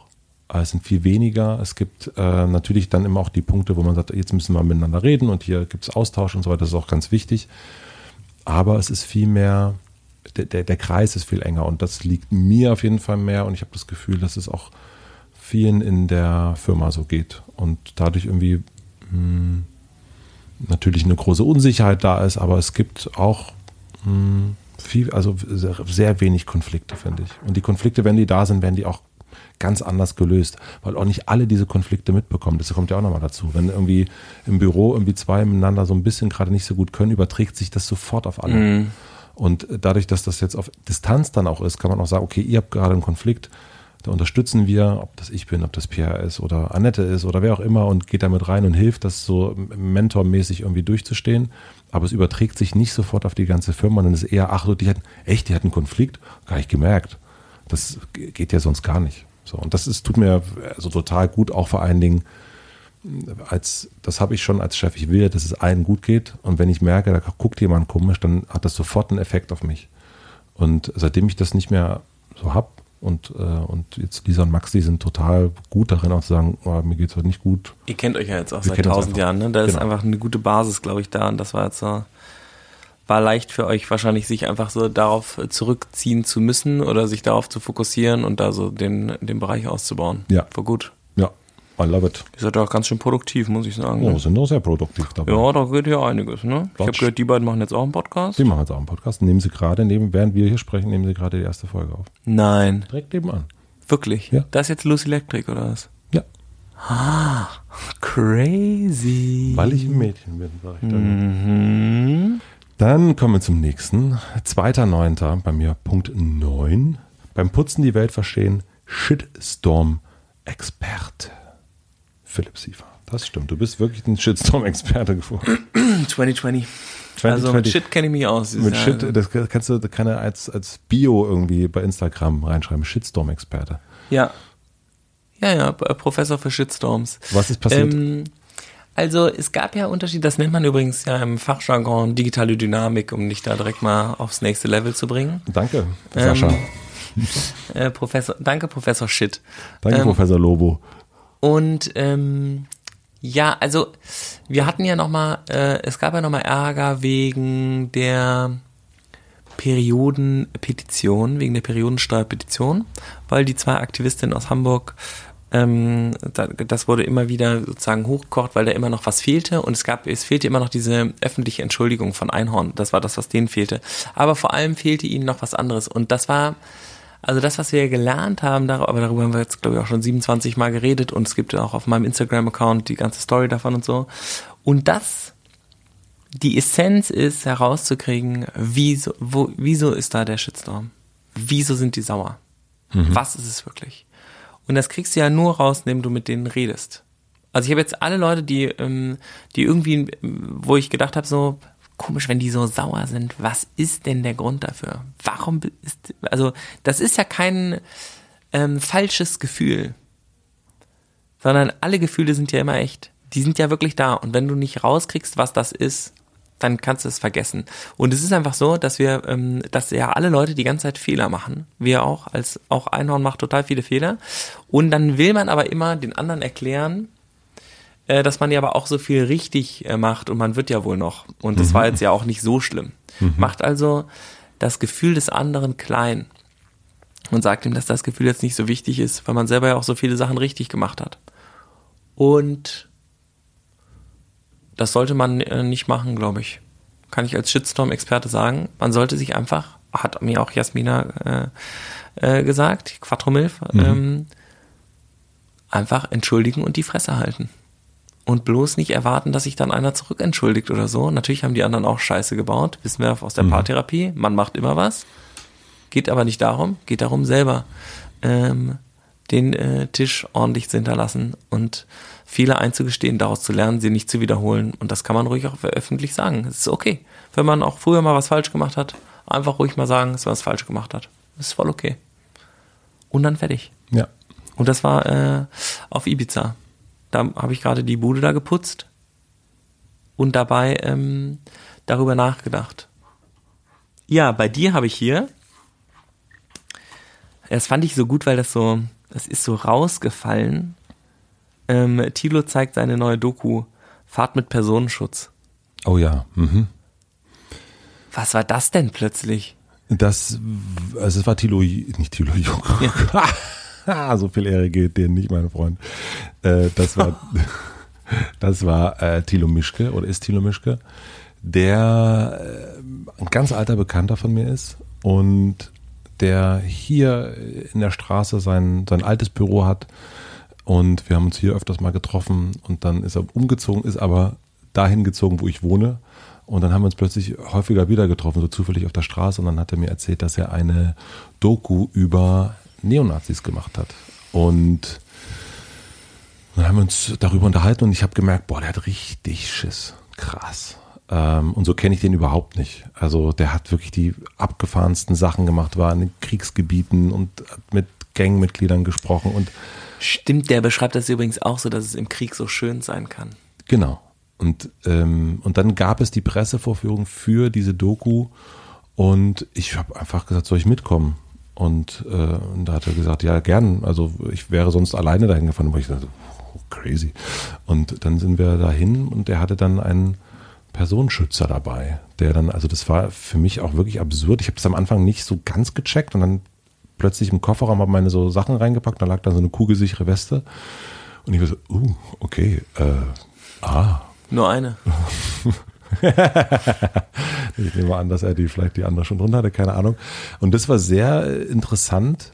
Ähm, fand ich einen ganz intensiven Moment, mit, mit ihm da hinzufahren. Ähm, ich saß dann auch während der Vorführung neben ihm, habe ihn so sehr beobachtet dabei und das mal so zu sehen, wie das so, was da mit so einem Menschen passiert in so einem Moment, wenn er weiß, mm, okay, hier ist, ich habe hier was geschaffen und das hat auf jeden Fall, da ist da ist Potenzial drin, da ist eine große Gefahr drin, da ist so, da ist so richtig, du merkst so der Raum. Ja, auch in alle Richtungen, ne? In alle, Richt in also alle der, Richtungen. Man denkt ja jetzt, glaube ich, so im ersten Moment, man muss aufpassen, weil die Nazis, ähm, mm -mm.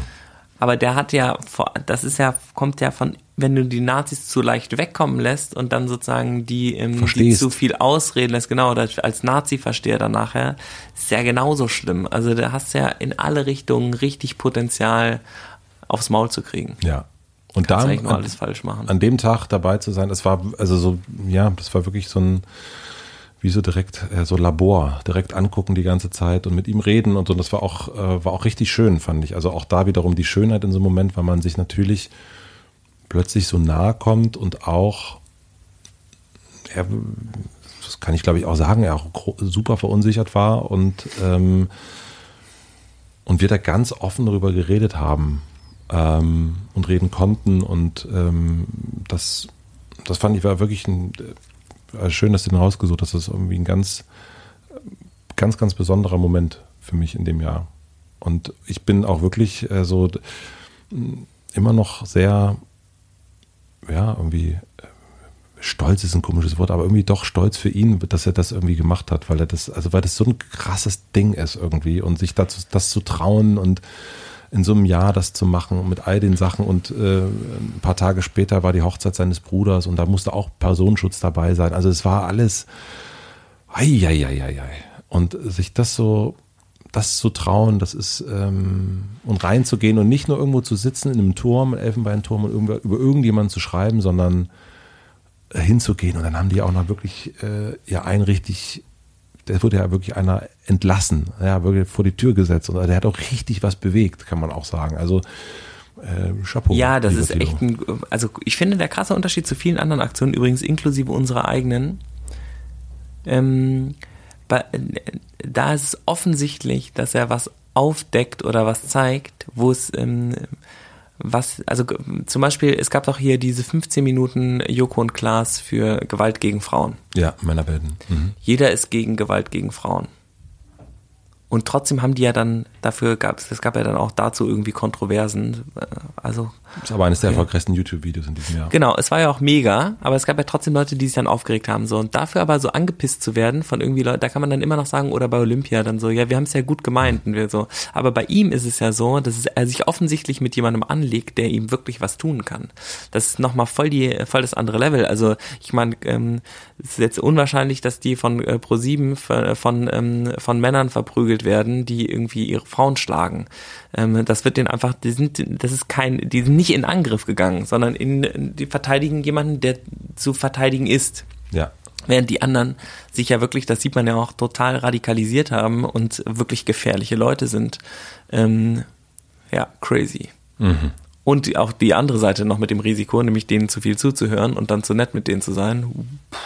Da hat er sich auf jeden Fall, also da hat er sich auf eine heiße Herdplatte gesetzt und ähm, hat das ganz großartig gemacht, war Ja. auch ein Highlight-Gespräch. Ich fand das Gespräch mit ihm auch richtig cool, Ja. was ihr aufgenommen habt. Richtig, richtig cool. merke ich direkt, muss ich, ich muss ihn wieder anrufen. Ich habe ihn jetzt auch wirklich, seitdem wir das Gespräch aufgenommen haben, nicht gesprochen. Das ist äh, ein guter Reminder, wie man so sagt.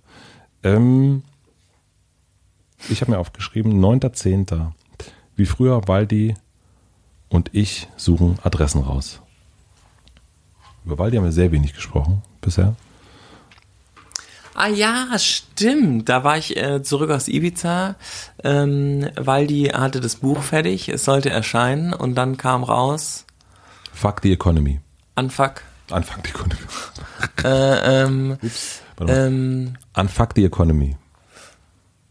genau, ähm, der Titel, in der, ähm, der, der Titel schon immer und der Titel meines ersten Vortrags und so, das zieht sich ja so ein bisschen durch, durch die Einhorn-Story. Und da war noch gar nicht so, ähm, so viel Promotion geplant und irgendwie Überlegungen und so. Und es war super nett, weil wir dann so zusammen in der Küche saßen äh, bei Einhorn und dann haben wir überlegt, wem können wir denn ein schönes Geschenk machen. Und dann ähm, ist mal wieder ein guter Moment, irgendwie allen Briefchen zu schreiben und irgendwie ein Cover zu machen und einen Stickerbogen und äh, was können wir denn da noch einpacken und so. Und dann haben wir halt irgendwie 150 Päckchen gepackt und haben die Adressen rausgesucht und alle gefragt nach ihrer Adresse und so geschrieben, so, hey, schick mal deine Adresse, wir wollen dir äh, was schicken. Und dann haben alle auch geschrieben, oh, wie aufregend, was wird das denn sein und so. Und alle haben sich voll gefreut. Es war irgendwie cool, so wieder wir haben ja auch so ein kleines Trauma da, äh, davon getragen. Ne? Wir dachten, wenn wir jetzt jemandem schreiben, dann schreiben die zurück, äh, geh weg. Es ist gar nicht so. Ist gar nicht so, ne? Nee. Ja, deswegen Man hast du darf dich auch Fehler machen. Die deswegen- Leute kommen damit voll klar. Deswegen hast du dich auch so gefreut, ja. Ja, das war echt schön. Das war voll nett. Ja, und es kam auch gut an. War ja auch lustiges Paket. 9.11. Impfstoff in Sicht. Trump weg. Ja. Der ist noch nicht weg, ne? Nee, ist noch nicht. Der weg. Impfstoff ist auch noch nicht da. Nee, nee, aber, Aber das, dafür gibt's eine Mutation. es gab so ganz kurz zumindest, also das war der Tag dann irgendwie, äh, ja, wo es dann irgendwie, wo klar war, dass Biden gewonnen hat und dann gab es auch noch die Nachricht, dass ähm, ein Impfstoff jetzt in Sicht ist. Also das fand ich schon sehr, das war irgendwie, so mal ganz kurz, ah, okay. Ähm, ich bin bei dir durch, ich habe jetzt noch, ich bin jetzt beim elften Punkt. Okay, geil. Ich habe noch ähm, hier einen. Dann mach du den noch und dann, ähm, dann mache ich den elften. Also ich habe hier noch ähm, Demo fotografieren. Das finde ich ist irgendwie für 2020 ganz schön bezeichnend. Ich verstehe nicht, wer, warum, gegen wen ist. Ist auch lustigerweise mein elfter Punkt. Bei dir steht nämlich Tatort mit Steffen gucken und es ist unser tausendster Eintrag. ähm, deswegen habe ich den rausgenommen. Ähm, ja, ich war auf dieser Demo, dieser Silent Demo, die zufälligerweise bei uns an der Straße vorbei lief. Und dann bin ich dann dahin und habe angefangen zu fotografieren und habe irgendwann gemerkt, ich verstehe es nicht mehr. Ich habe dann die Leute gesehen, die da demonstrieren. Und da waren auf jeden Fall ein paar Leute dabei, wo ich dachte, hui, hui, aber puh, ah, meine Güte, so, was ist mit euch los? Aber da waren noch ganz viele dabei, wo ich dachte, ja, mit dir, also wenn du jetzt im Buchladen neben mir stehen würdest, dann würden wir uns über Bücher austauschen. Hi Carsten, na? So. Und, ähm, und die sahen irgendwie auch, ähm, ja, was, was soll ich sagen? Also, wenn man im Zug, es gibt ja so die Moment, wo man durch den Zug läuft, dann würde man sich neben die Person setzen oder nicht. Und da waren ganz viele dabei, wo ich jetzt, ja, setze ich mich mal daneben. So. Und dann standen am Rand ähm, ganz viele, die geschrien haben, haut ab, haut ab. Da waren viele, ich würde mal sagen, naja, so ähm, ja, eher, eher linksalternativ. Ähm, und die schrien dann, ja, äh, irgendwas, wer mit Nazis läuft und so weiter, darf man nicht. Und dann sagten die, die gelaufen sind, dann, aber hier sind doch gar keine so Neonazis. So, und dann habe ich gedacht, ja, ich sehe auch jetzt niemanden. So, und Und das war die ganze Zeit so ein, die in der Mitte sind gelaufen, am Rand standen die, dann war die Polizei dazwischen. Dann waren irgendwann ähm, die, die Silent-Demo-Leute waren irgendwann weg. Dann waren nur noch die Linksalternativen gegen die Polizei. Die haben sich dann angefangen zu kloppen so ein bisschen. Und ich weiß, ich dachte so, ich check jetzt eigentlich, ich check's nicht mehr das so richtig. Das macht ihr gerade hier, ja. Ja, und das ist so ähm, etwas, was mich an dem Tag sehr irritiert hat, weil ich jetzt hätte auch nicht sagen, also wenn ich jetzt sagen würde, ach, die Leute, die da in der Demo waren, da waren teilweise Leute dabei, die ich ähm, ja, mit denen ich mich irgendwie äh, gerne unterhalten hätte. Aber so ist es nun mal. Also, aber ich habe auch nicht so richtig verstanden, was ist jetzt eigentlich los? Also, was, und das fällt immer schwerer, finde ich. Ähm, und ich bin nicht, bin überhaupt kein Corona-Leugner. Also ich, das alles, äh, ich bin auch diese ganze Verschwörungstheorien sehr eine Angstsache und was alle, also null, aber irgendwie dachte ich bei dieser Demo, dachte ich irgendwie, ist es so, ist es so uneindeutig und, ähm, und man kann nicht, also ich finde es ganz schwer zu sagen, weil du da mitläufst, bist du blöd, weil du da am Rand stehst, bist du richtig. Diese Einordnung, die ja auch so gerade passiert, ja, Ähm, das wäre so schön, wenn man es so leicht einordnen könnte. aber man es kann ist halt es so komplex nicht. geworden. Es ist so ne? komplex, dass man es nicht kann. Es stand irgendwo war ein Schild oben, äh, Leute, genau, haut ab, einfach stand da dran, habe ich fotografiert. Und das dachte ich so, oder, oder, oder gegen euch, irgendwie so, haut ab oder gegen euch. Genau, das wird ja dann wieder so schweißwarzisiert, äh, dass du so, es ist total komplex und dann sind da ja auch, es ist ja so eine Untersuchung gerade gemacht worden, was das denn für Leute jetzt sind bei den Querdenker-Demos. Das ist vollkommen wahnsinnig. Da sind total viele, äh, das sind alle. Also sind halt super viele Leute aus, aus dem Schwabenländle. Das ist schon auffällig. Das ist auffällig. Aber es sind ähm, ähm, total gebildete Leute, also zumindest mit einem ähm, akademischen Abschluss, sind auch vi- viele ältere Leute. Ähm, und, und es eint sie irgendwie, dass sie ihrem Gefühl eher folgen als den Informationen. Ja, was ja auch, ich, was so auch manchmal richtig sein könnte. Ja, und ich denke aber eigentlich, also so, ich bin da wirklich immer pro Verbindung erstmal und gucken, also lass uns doch, also so das Haut ab gegen euch, das sind irgendwie so, also ich verstehe, dass es gewisse Menschengruppierungen gibt, wo man sagt, nee, mit dem will, da brauchen wir jetzt, also Das das, ist halt so sauer alle. Das Mhm. kann, kann ich auch verstehen. Ich bin ja selber total aufgekratzt. Das ist ja auch wirklich total nervig. Aber es bringt's halt auch nicht. Das ne? bringt's einfach Also das ist dieses, ähm, dieses äh, sich mal zusammensetzen und mal sprechen und dass sich mal alle zuhören. Das findet ja dort überhaupt nicht statt, sondern du machst, ziehst ja die Mauer nur noch einen Meter höher und noch einen Meter höher und dann grenzen sich die von denen ab. Und das bringt den ja gar. Also das Einzige, was das bringt, ist, dass, äh, dass wieder mehr Spaltung irgendwie dasteht. Und dann sagen die einen, ja, aber die machen ja die Spaltung, weil die da demonstrieren. Aber wenn man darauf nicht reagieren würde, dass die da demonstrieren, dann würde ja auch gar nichts passieren. ja, es ist ganz, äh, ja, es ist ganz merkwürdig und ich glaube, dass es wichtig ist, dass wir, ach. Wo war das gerade, diese Analyse auch mit dem, ähm, mit dem Maskentragen? Ah ja, genau. Das nämlich, wenn ähm, die Leute, die nicht an die Masken glauben, die sehen, wenn die dich sehen und du trägst eine Maske, dann denken die, was für ein Idiot. Ein Systemidiot. Macht alles. Und wenn du jemanden ohne Maske denkst, denkst du, wie rücksichtslos. Das kannst du doch nicht machen. Und es gibt gar nichts dazwischen. Es ist überhaupt nicht, äh, Und es kann halt einfach sein, ich habe meine Maske heute vergessen Ja. oder oder äh, also das ist auch doof und dann geht man natürlich wieder zurück und so all das ich will überhaupt nicht entschuldigen, aber ich glaube, das ist manchmal einfach kurz entweder vielleicht auch Fragen oder ist irgendwie ein bisschen zu schnell geschubladet, ja, ne? die Schubladen sind auf jeden Fall ganz schnell. Die Schublade ist jetzt Maske an, Maske aus und bumm, ähm, Bist du dabei voll gutes Erkennungszeichen. Ja. Oh Mann, ey. Also die Zusammenfassung, Da sind wir durch jetzt, ne? also 2020 auch schlecht drauf, darf ins Gut drauf. Ja. Ich finde, das ist eine, ähm, das ist eine Erweiterung der Skala um 100 Prozent. Ja. oh Gott, oh Gott. Das, das, das mittelmäßigste des Tages nennen wir die Nee, Liste. also wir haben uns verdoppelt. ja, wir haben uns verdoppelt. Sehr das gut. ist stark. Ähm, deine Frau, dein Kind, dein Buch, Frau Berg, zu Hause. Oh, schön. Oh, das das war aber schön gesagt. Oh. Den nehme ich, den nehme ich mit gerne. Den nehme ich auf jeden Fall mit. Ich habe, ähm, äh, ich habe es nicht so poetisch zusammenfassen können bei dir, mein lieber Philipp. Du bist ja auch Autor. Ja, das tut mir leid. Ich habe ich hab äh, mir im Blick darauf habe ich gedacht, ganz, ganz krasser Jahresanfang, große Wunde Olympia, viel, viel Zeit mit der Familie und dein Jahr bestand sehr krass zwischen Wunden lecken und neue Impulse suchen und noch nicht genau wissen, wo du hingehst. Und deswegen bist du so unruhig und weißt es noch nicht genau. Ich weiß es auch immer noch nicht. Und das ist ein ganz neuer Zustand, glaube ich.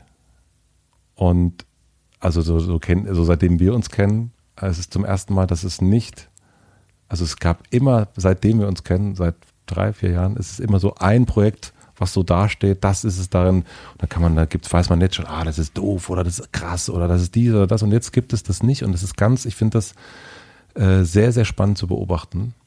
Ähm, weil das so ungewohnt ist. Also so für, für dich ungewohnt, für mich auch ungewohnt. Ich kenne das auch nicht. So ein bisschen so, so, so ein bisschen ziellos, bisschen vielleicht so eine frühe Midlife-Crisis. Ähm, guten Morgen, jetzt checke ich nochmal richtig aus. Äh, und das ist aber, ich glaube, äh, dass das Jahr vor allen Dingen auch, äh, das, und das sage ich jetzt zu uns beiden, wir auch vielleicht lernen sollten, dass es auch mal okay ist, wenn da nicht ein Ziel da ist, sondern einfach, wenn man nur äh, sich darum kümmert, dass es einem gut geht, dass es die Family gut geht und dass man neue Sachen sich auf, auf die Festplatte schafft. Und ich glaube, da gab es also dies Jahr sehr viel, was du auf die Festplatte gehauen hast. Also ich glaube, dass der Werkzeugkasten sich so verändert hat, dass die Sachen, von denen ich früher sicher war, dass das das nächste große Ding ist, was ich immer hatte, mhm. dass das nicht mehr so diese, ähm, das ist nicht mehr so. Die einfache Antwort auf die komplizierte Frage, die geht gerade nicht. Und mit diesem Werkzeugkasten habe ich noch nie gearbeitet. Aber der, ähm, aber das muss ich jetzt lernen. Und ich glaube, aber bis ich das gelernt habe, ähm, kann ich nichts machen, so ungefähr. Und das ist, fällt mir extrem schwer, weil ich ja total viele Sachen weiß. Ich weiß ja, wie der einfache Werkzeugkasten funktioniert und könnte damit total tolle Sachen umsetzen. Aber um die Zukunft zu bauen, dürfen wir das nicht machen. Und es ist scheiße. Aber es wird gut. Das weiß ich nicht. Es muss natürlich besser werden eigentlich. Es wird besser vielleicht. Also insgesamt. Philipp. Ich habe übrigens eine neue Idee. Aber aus dem alten Werkzeugkasten. Da, also ich würde sagen, da reden wir, reden wir noch drüber. Ich äh, möchte mich verabschieden. Was machst du Weihnachten? Bleib hier. Oh, nice. Ist doch geil.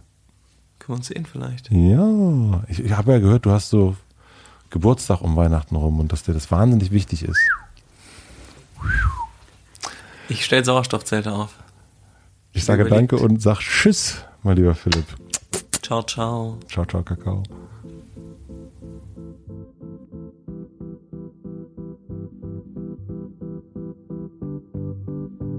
Mein heutiger Supporter ist Tomorrow. Ich nutze, und ich weiß nicht, wie es euch geht, das Ende des Jahres immer dafür, ein bisschen zurückzublicken und darüber nachzudenken, was ich in Zukunft vielleicht anders, besser, noch nachhaltiger machen möchte. Ein Thema zum Beispiel ist nachhaltiges Banking. Tomorrow ist ein junges Unternehmen aus Hamburg und bietet euch digitales und nachhaltiges Banking für das Smartphone. Ihr könnt innerhalb von nur 10 Minuten ein kostenloses Girokonto öffnen und das ganz bequem per Videochat von zu Hause aus. Die App hat viele smarte Features wie zum Beispiel eine digitale Spardose oder ein automatisches Haushaltsbuch oder natürlich auch die Apple und Google Pay Funktion.